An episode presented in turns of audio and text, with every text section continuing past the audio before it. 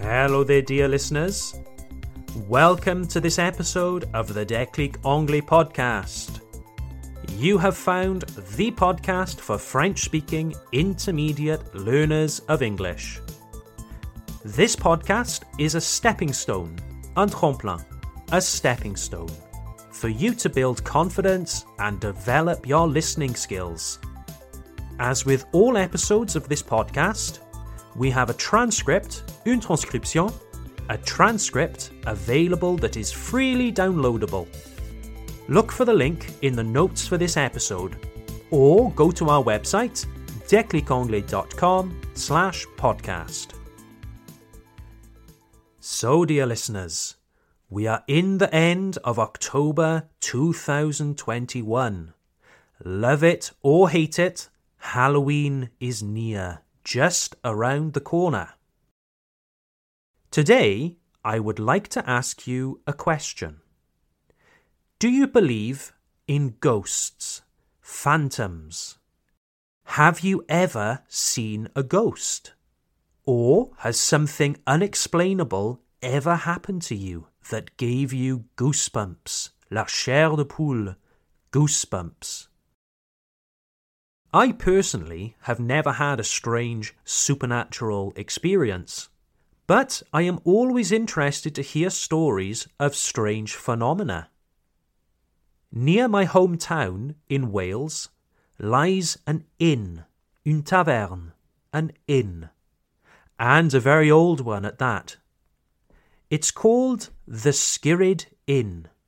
The Skirrid Inn and it is believed to be upwards of 800 years old, making it one of the oldest inns in Great Britain.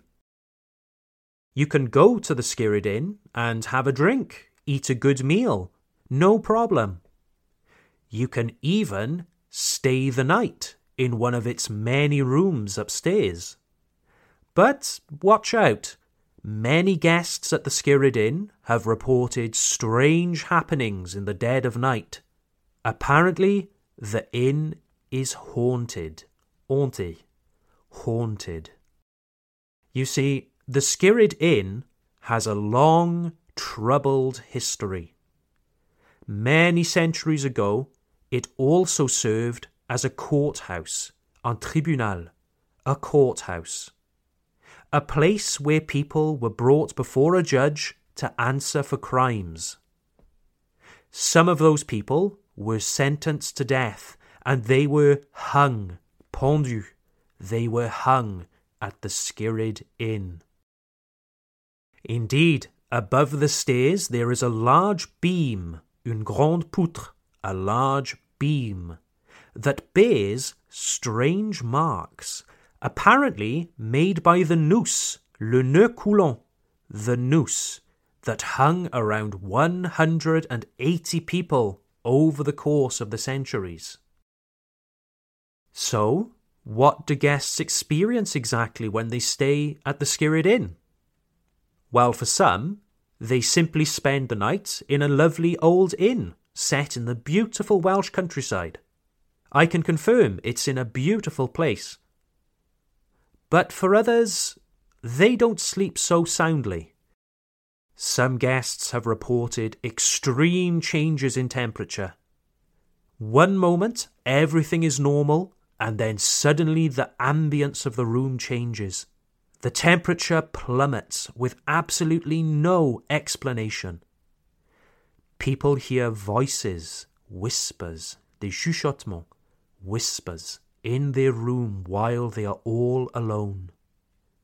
Strange shapes, silhouettes have been seen wandering the rooms and corridors. Some guests have the feeling that even though they are in an empty room, they are not alone. Objects have been reported to move all on their own. Glasses have spontaneously flown across the room and smashed. And, if that is not enough, some unfortunate guests have had the feeling of being strangled. Étranglé, strangled. They feel the weight of a rope around their necks. It pulls tighter and tighter. They struggle to breathe like the people sentenced to death many centuries ago. Hmm, what do you think? Would you be tempted to spend the night at the Skirrid Inn? Are these just hallucinations by overactive imaginations? Did the guests drink too much of the local beer before going to their rooms at night? Maybe, maybe not. All I know is I wouldn't spend the night at the Skirrid Inn even if you paid me. so, what about you, dear listeners? I would love to hear about any stories you might have. Have you ever experienced something strange, completely unexplainable? Let me know. Send me an email to contact at declicanglais.com. That's contact at declicanglais.com. I'd love to hear from you. Perhaps I could even include your stories in a future episode of this podcast. All right, then, on that spooky note, dear listeners, I will leave you and let you consider the mysterious Skirrid Inn. Have a nice day, happy Halloween, and I look forward to seeing you next time. Bye for now.